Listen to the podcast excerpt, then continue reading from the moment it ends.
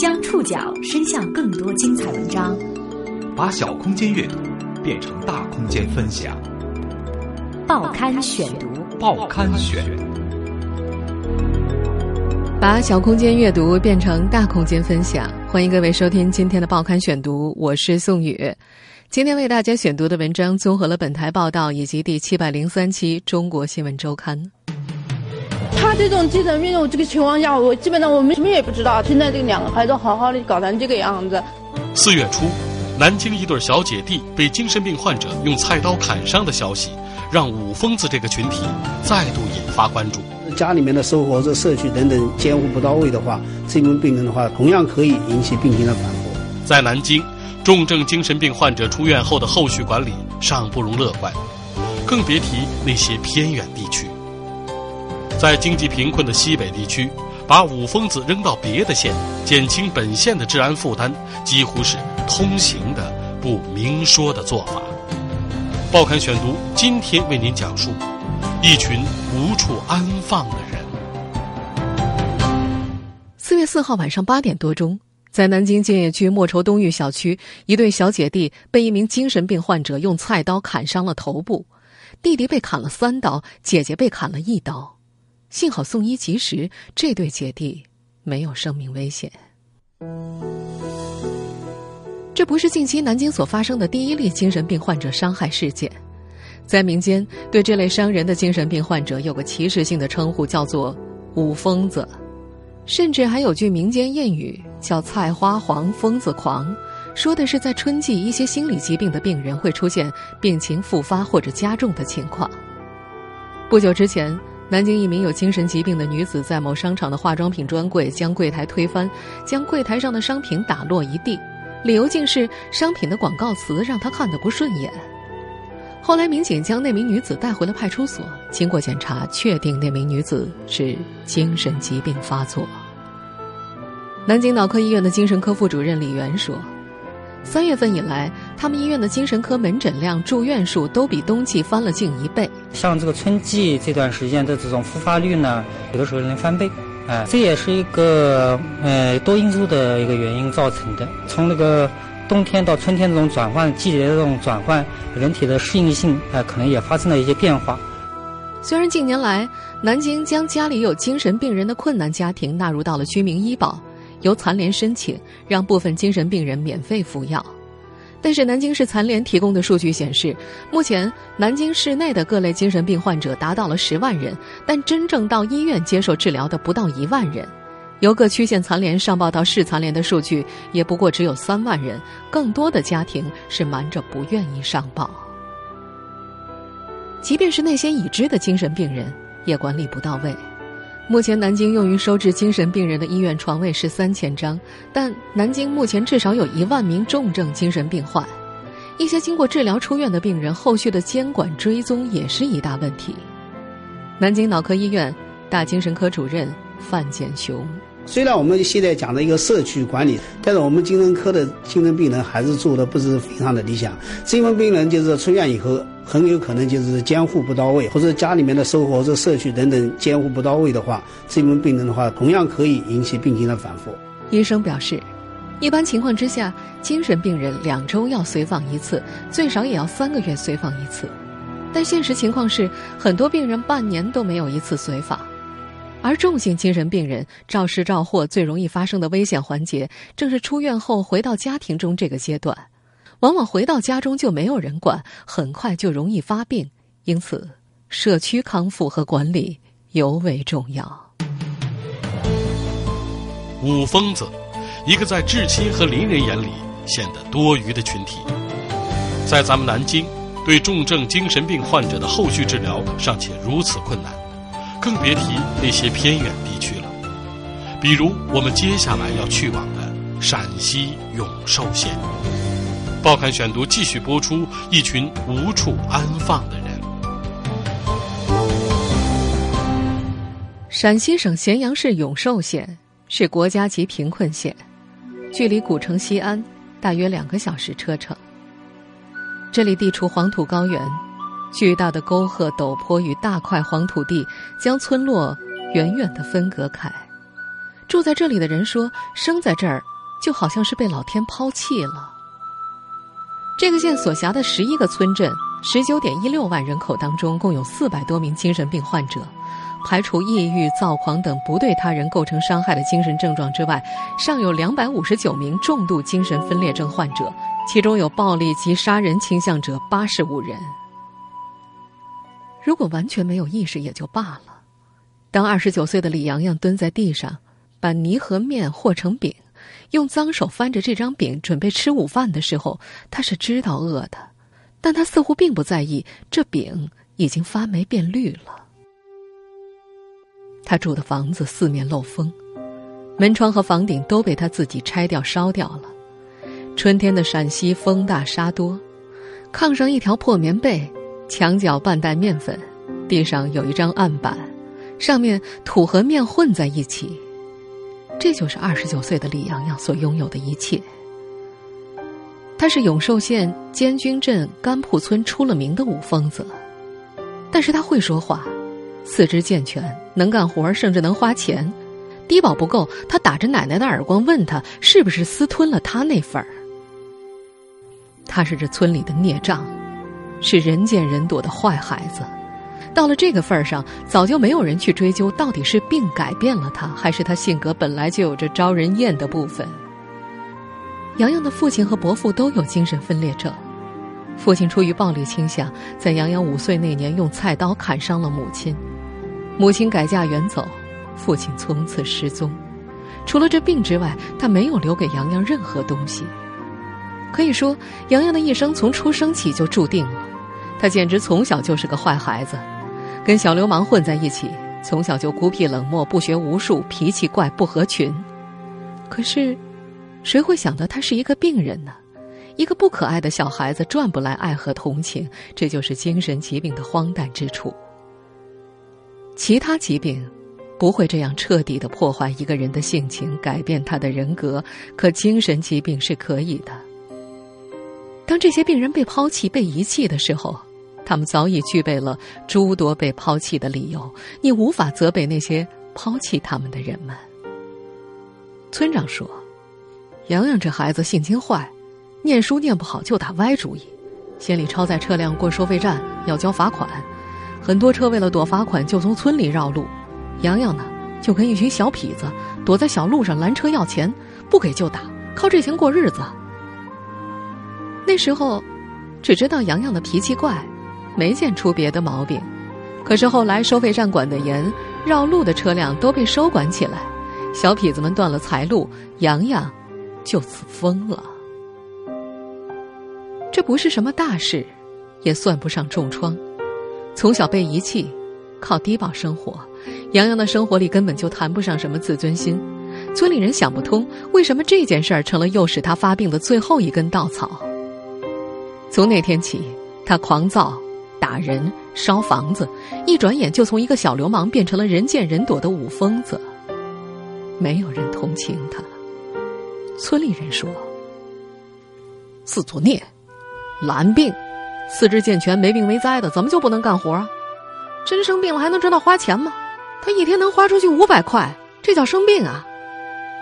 直到洋洋蹲在四面漏风的房子里吃土和的面的时候，人们才承认这孩子是病了，但是不免也将信将疑。他偶尔还可以说说话，念念有词的告诉周围人：“我十四岁那年，我大伯说。”你别跟人说你有病，你得瞒着。说这话的时候，他显得很胆怯，低着头，眼睛盯着锅。他的嘴唇外凸，下颚格外的短，这让他几乎永远是半张着嘴，露出兼有惊讶和凶狠的表情。李阳阳的病历上写着“精神分裂症”，村长对这个词很陌生。他没有细究这其中的含义，只是觉得用这一个词就把一个人全部的恶搪塞过去，未免也太简单了。他挥挥手，他没钱花，没事儿做，靠这个引人注意啊！那样一搞，打人、烧房子，大家都以为他有病啊！靠这个骗钱。我观察几年了，要说有病，我看就是懒病。之后，他以村干部的正义感说：“对这类人，我们绝对不同情。”李阳阳是个被遗弃的孩子，在这个小县城里，如果家里有精神病患者，通用的做法是用铁链子把他们锁起来，关在房子里，在墙角堆上土，让他便溺。一旦家里钱财耗尽了，就用一辆车把他拉往另一个县城，扔到大街上，从此生活里再也没有这个人。永寿县公安局的王运生队长说。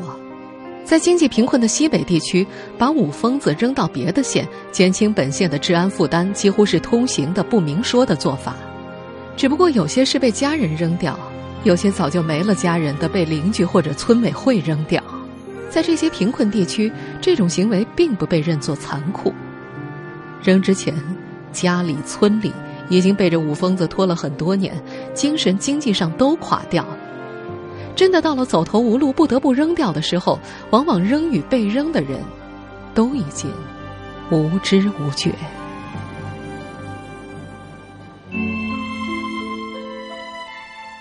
在这个县，追究这些精神病患者发病与被抛弃的理由，往往得到的只有两个字：贫穷。虽然有精神病发病率在中国农村并不算最高。但由于受农村传统观念、经济条件和社会管理不到位等因素影响，大部分患者很难得到有效的救治和管理。报刊选读继续播出：一群无处安放的人。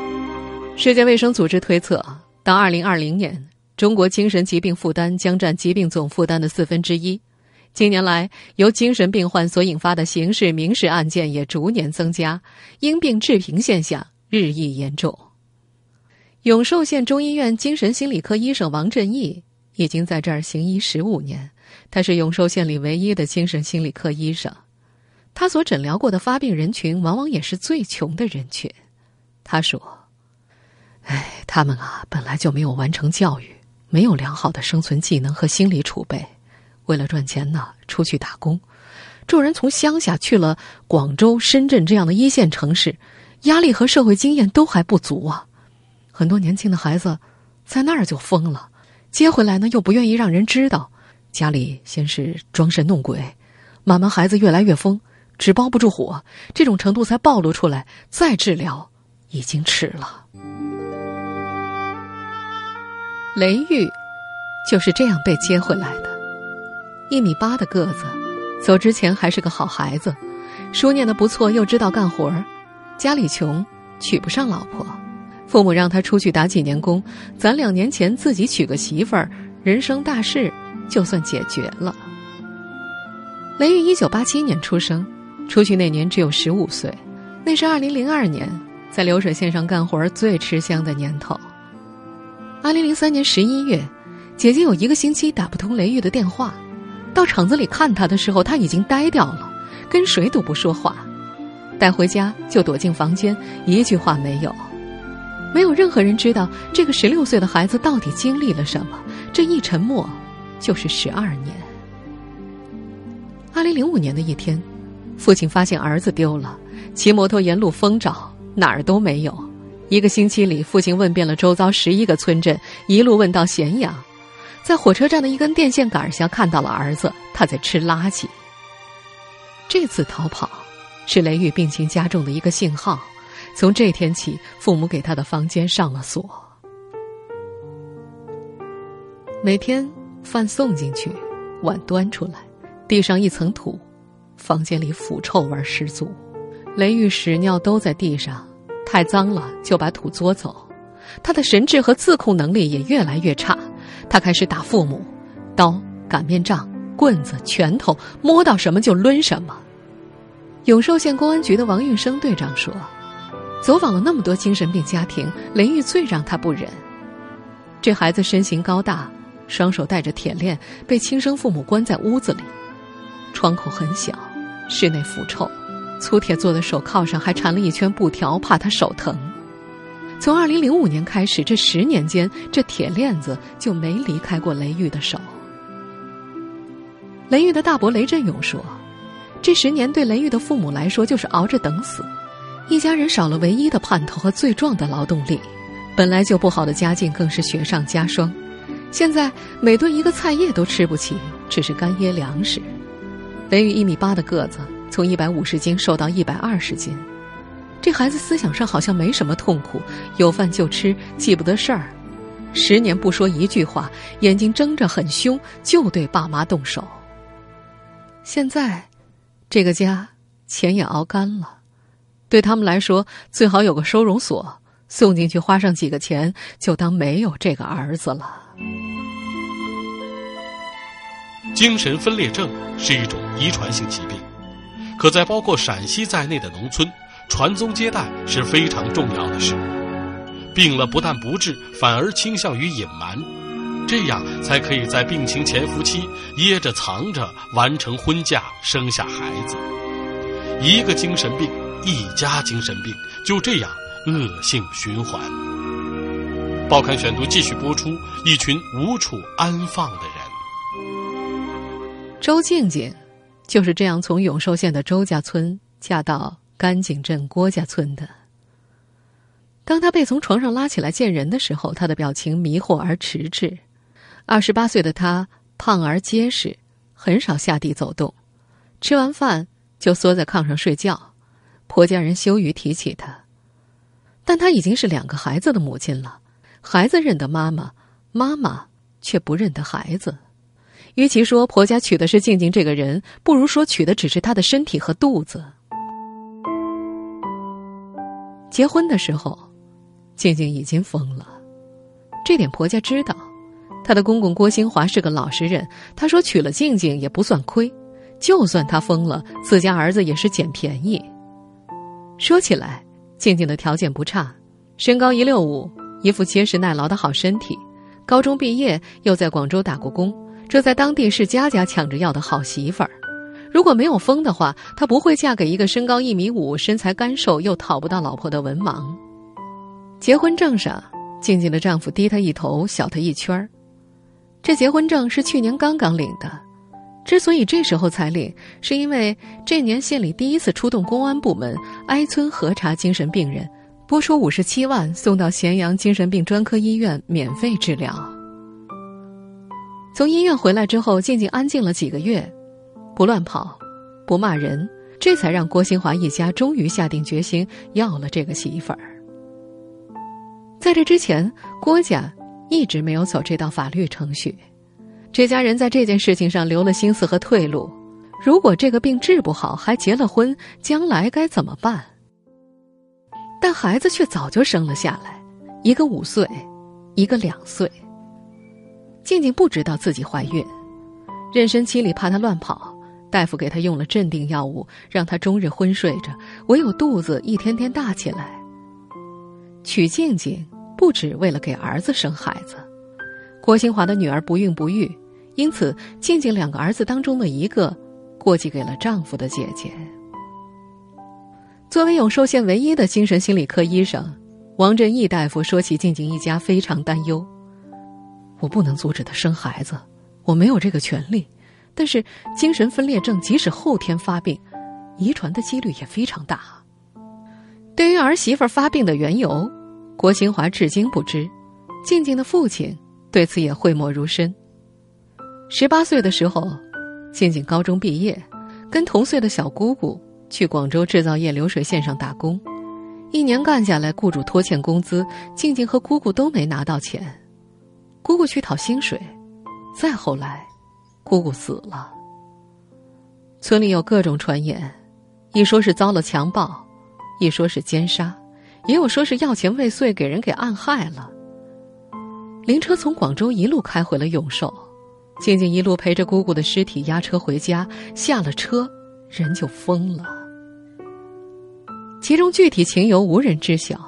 小姑姑死了，周家没有报警追查，事情不了了之。可是静静却从此失去了神智，打人、骂人，四处乱走。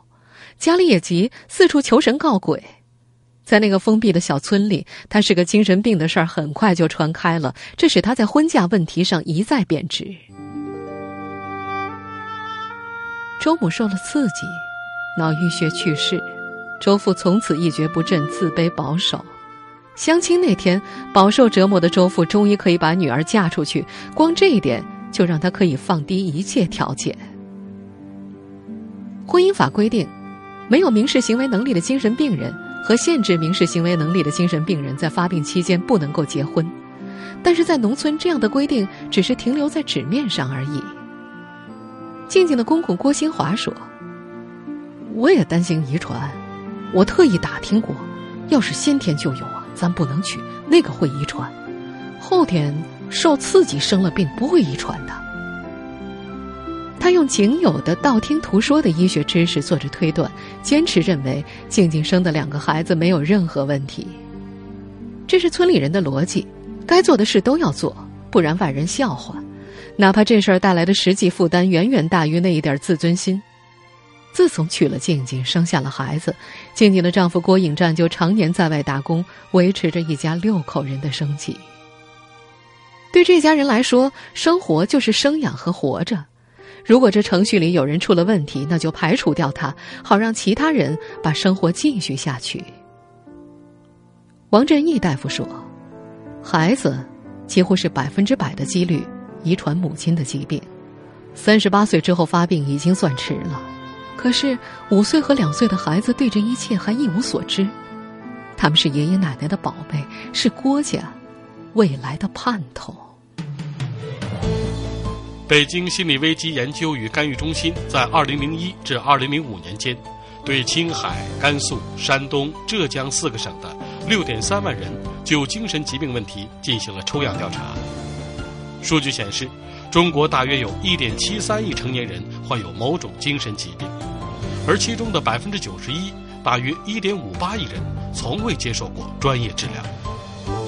而2005年前，中国有百分之六十的人口居住在乡村，相比城市，它的治疗条件更加薄弱。报刊选读继续播出：一群无处安放的人。基层政府想要系统的加大对农村精神病患者的救助工作，并非易事。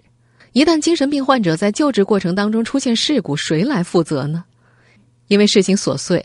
相关的法律法规缺失，对精神病患者的救助管理，公安、民政、卫生、残联、综治办等七八个部门都有责任。但是现实情况就是，大家一起管，大家都不管。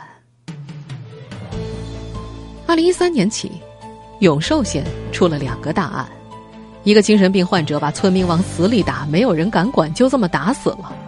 另外一个患者被家人锁在院子里，躁狂发作，打死家人并煮在了锅里。第二年，当地县政府开始重视精神病人。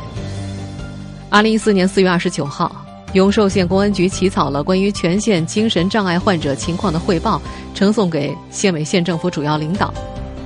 县领导责成县财政局、县公安局等部门拿出对策。很快，永寿县政府出台方案。明确要求县财政拿出五十七万元专项救助资金，由县公安局牵头，整合综治、民政、财政、卫生、人社、残联和乡镇等部门职能，对病人以及家庭进行管护、救助和帮扶。邀请专家对所有的患者按照高中低三个等级进行风险评估，对正在发病的五十三名高风险病人立即分批送院治疗，对一百一十七名轻度患者送医送药上门救治。对确实需要入院治疗的，由患者的监护人提出书面申请，村镇核实之后加注意见，由辖区民警、镇干部、监护人共同送往医院。所产生的费用经医保报销之后，不足部分全由专项资金拨付。但是住院治疗并不是长久之计，一旦病情稳定，就可以出院。永寿县公安局的王运生队长说：“精神疾病的管理是最难也最棘手的。”国家政策是民政、财政、疾控中心都管一部分，可是这么多部门同时管，到头来就等于谁都不管，几个部门根本就衔接不起来。永寿县唯一的精神科大夫王振义认为，最好的办法是每个县都有一个收容机构。目前当地精神病院的费用和场所都有限，根本就容不下这么多人。如果可以在县一级办一些精神病的收容机构，这些多余的人好歹有个去处。但是，这儿没有这样的地方。在陕西偏远地区，县与县之间互相扔五疯子，仍然是最常见的做法。谁家有疯子，谁家认倒霉。在这黄土千里、沟壑纵横的山村里，人们对这些不得不采取的残忍措施早就习以为常。他们互相嘲笑，也彼此轻视。这么些年过去了，这些与精神病患者面对面遭遇的村民们几乎不明白，精神病到底意味着什么。听众朋友，以上您收听的是《报刊选读》。一群无处安放的人，收听节目复播，您可以关注《报刊选读》的公众微信号，我们的微信号码是《报刊选读》拼音全拼。我是宋宇，感谢各位的收听。今天节目内容综合了本台记者报道以及中国新闻周刊的内容。下次节目时间再见。